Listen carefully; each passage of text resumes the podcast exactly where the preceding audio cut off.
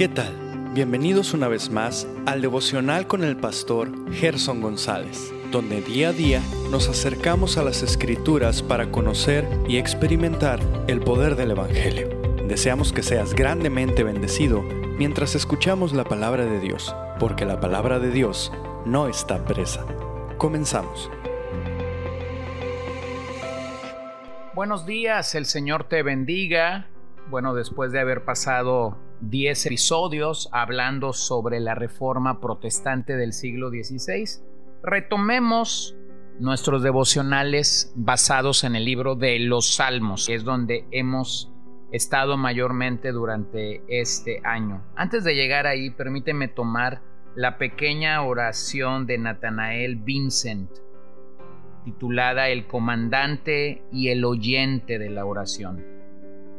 Tú que mandas y oyes la oración, tú que ayudas a tu pueblo a orar, derrama espíritu de gracia y súplica, que tu trono de gracia esté rodeado por suplicantes, que haya un gran rebaño en el propiciatorio, y gracia sea repartida abundantemente para tu propia gloria. A través de Jesucristo, el sumo sacerdote, quien pasó a los cielos y está a tu diestra para siempre. Amén. Bueno, me encanta esta expresión de Vincent. Tú que mandas y oyes la oración. Tú que ayudas a tu pueblo a orar. Esto es una gran verdad porque el Señor nos manda a orar. A veces tenemos personas que restan la importancia a la oración y dicen, hay que ser cristianos de acción más que de oración. Pero la realidad es que. La realidad es que si eso fuera así, entonces no hubiera tantas expresiones y tantas palabras y tantos desafíos para que el pueblo de Dios orara. Él nos manda a orar y una vez que oramos, Él escucha nuestra oración. De hecho, Él es nuestra gran fuerza para saber cómo orar, cómo orar. Así que te animo en el Señor Jesucristo a que puedas presentarte delante de eh, nuestro buen Padre en oración. Ahora permíteme iniciar meditando en el Salmo 104, un salmo que abiertamente nos habla de la gloria de Dios en su creación. Recordarás que en el libro de Génesis Dios mismo habló y creó al mundo, creó a todo el universo de la nada. El, Dios de la Biblia tiene poder creativo, es decir, en su boca hay poder para crear. Curiosamente, por más que algunos falsos maestros tratan de seducir a muchos el día de hoy diciendo tienes poder en tu boca para crear. Eso, esto no es cierto. El único que tiene poder creativo es Dios. Y de eso precisamente el Salmo nos lo recuerda. Entonces el salmista a ver, al ver el poder creador de Dios, al ver el esplendor de su creación, nos invita a cantar de la gloria de este Dios. Mira lo que el Salmo 104, verso 5 dice. Él estableció la tierra sobre sus cimientos para que jamás sea sacudida. Esto nos recuerda que es el Señor quien tiene poder de establecer la tierra y entonces no ser sacudida o como otra versión lo dice, no ser removida. Así que todo hecho, todo hecho de la nada, así es como la Biblia afirma que Dios creó este universo donde tú y yo vivimos. Por lo tanto, este es el universo de Dios. Esta es la tierra de Dios.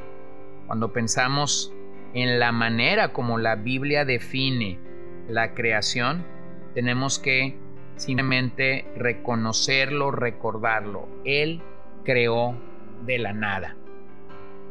Pero ¿qué describe el salmista? ¿Qué describe el salmista aquí? Bueno, del verso 1 al 4, nosotros vemos que el salmista describe al creador del mundo y poéticamente habla cómo es que la creación está a disposición de Dios mismo. Dios se ha engrandecido, Dios se vistió de gloria y de magnificencia, Dios se cubrió de luz como vestidura, los cielos se extendieron como una cortina, Dios estableció sus aposentos entre las aguas, Dios pone a las nubes por carrozas, anda sobre las alas del viento, hace los vientos sus mensajeros y a las flamas de fuego sus ministros. En otras palabras, Dios utiliza todo lo que Él mismo creó para traer gloria a su nombre. O mira la declaración del verso 6, la cubriste con el abismo como con un vestido, las aguas estaban sobre los montes. ¡Wow! Ahora, del verso 5 al 13, vemos claramente cómo es que el Señor controla las aguas. Vemos cómo el Señor ordena a las aguas lo que ellas tienen que hacer. En otras palabras, no hay nada que se escapa de la autoridad del Señor. Las puso sobre los montes, pero pueden descender hasta los valles, al lugar donde Dios mismo las dirige. Les puso límites y no volverán a cubrir la tierra. Él mismo envía las fuentes por los arroyos, da de beber a las bestias, mitiga la sed de los asnos, Él riega los montes desde sus aposentos. Prácticamente el agua está a merced o a disposición de Dios. Bueno, el deísmo inglés es esta filosofía que decía Dios creó, pero después abandonó el mundo a su suerte. Bueno, este salmo me permite reconocer que los deístas están realmente equivocados. Este es el mundo de Dios y Él está haciendo en su mundo lo que a Él le place. Luego vemos en el verso 14 y 18 el propósito con el que Dios creó las plantas y los árboles y Él dice para alimentar a las bestias, para servir a los hombres, para obtener el pan, el vino y el aceite. Observa esto, obtener el pan, el vino y el aceite tres elementos que eran destacados en el sistema de adoración del Antiguo Testamento. Él llena los árboles de savia, entonces las aves se anidan allí y la cigüeña coloca su casa. Del verso 19 al 23 vemos que la luna y el sol tienen una función. La luna para los tiempos y el sol que se conoce por su ocaso. Estos determinan las jornadas tanto de los hombres como las jornadas de los animales. Luego del verso 24 al 30 vemos claramente que Dios sustenta a toda su creación. Vean el verso 24. Cuán numerosas son tus obras, oh Señor. Con sabiduría las has hecho todas. Llena está la tierra de tus posesiones. ¡Wow! sus obras sus obras son innumerables. El Señor hizo todo con sabiduría, como dice el salmista, y la tierra está llena de sus beneficios. En el mar se mueven seres pequeños y seres grandes. Aún Leviatán fue por Dios mismo para jugar en el mar. Todos esperan en el Señor, todos esperan en el Señor para ser alimentados. Cuando Dios esconde su rostro, todos se turban. Entonces solo puede enviar, solo Dios puede enviar su espíritu y crear y renovar la faz de la tierra. Finalmente del verso 31 al 35 se nos recuerda, sea para siempre la gloria del Señor. Alégrense, el, alégrese el Señor en sus obras él mira la tierra y ella tiembla. Toca los montes y humean. Al Señor cantaré mientras yo viva. Cantaré alabanzas a mi Dios mientras yo exista. Séale agradable mi meditación. Yo me alegraré en el Señor. Sean consumidos de la tierra los pecadores y los impíos dejen de ser. Bendice alma mía al Señor. Aleluya. Así que como adoradores celebramos eternamente su gloria, nos alegramos de sus obras, sabiendo que Dios sigue teniendo control absoluto sobre su creación. Mientras vivamos, somos llamados a cantar salmos, somos llamados a meditar en Él, a regocijarnos en Él y a ordenar a nuestra alma que bendiga el santo y bendito nombre del Señor. Así que yo creo que hacemos bien esta mañana en meditar al lado del salmista y poder reconocer lo que Él nos está hablando en este maravilloso salmo. Al parecer el salmista disfrutaba en las acciones creadoras de Dios, disfrutaba de sus poderosas obras. Y de la misma manera el día de hoy como adoradores debemos recuperar ese sentido de admiración, de respeto por Dios, de veneración por sus poderosas obras. Querido amigo, démonos cuenta de las poderosas obras de Dios alrededor de nuestras vidas. Meditemos en la creación, miremos los cielos, miremos las montañas, miremos los ríos, miremos la mar, miremos a los seres vivos, miremos a los animales observemos en esos pequeños o grandes detalles la gloria, la gloria de Dios. Nosotros realmente necesitamos apreciar entonces el poder de Dios y nunca desplazarlo. Nunca desplazarlo. Dios no solamente crea, sino también sostiene su creación.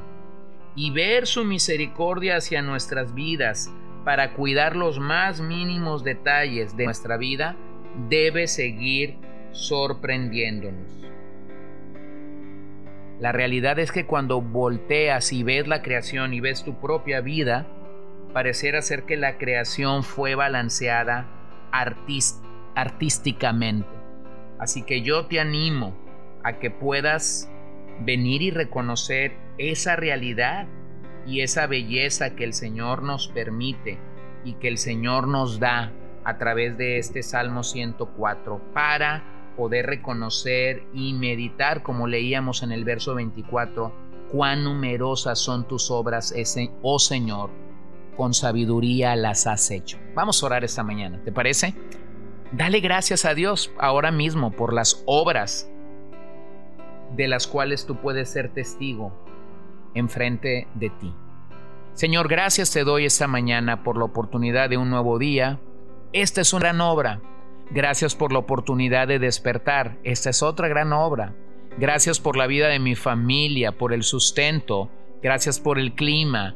Gracias Señor por el sol. Gracias por la comida. Gracias por un trabajo. Gracias por un techo donde dormir. Gracias por el vestido. Gracias Señor porque mientras caminamos en la vida podemos ver el poder de tu creación y podemos ver el esplendor de tu gloria en tantos eventos, en tantas maneras en las que tú estás sobrando alrededor de nosotros. Así que yo ruego, yo pido que tú sigas glorificándote, que tú sigas ministrando nuestros corazones para ir adelante en todas estas cosas y finalmente que podamos glorificarte que podamos levantarte, que podamos adorarte a ti porque tú eres fiel y porque tú eres bueno.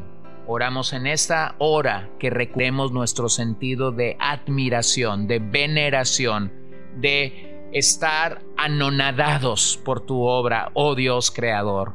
Y permítenos reconocer y rendir que tú eres el creador y también el sustentador de tu creación. En tu nombre oramos.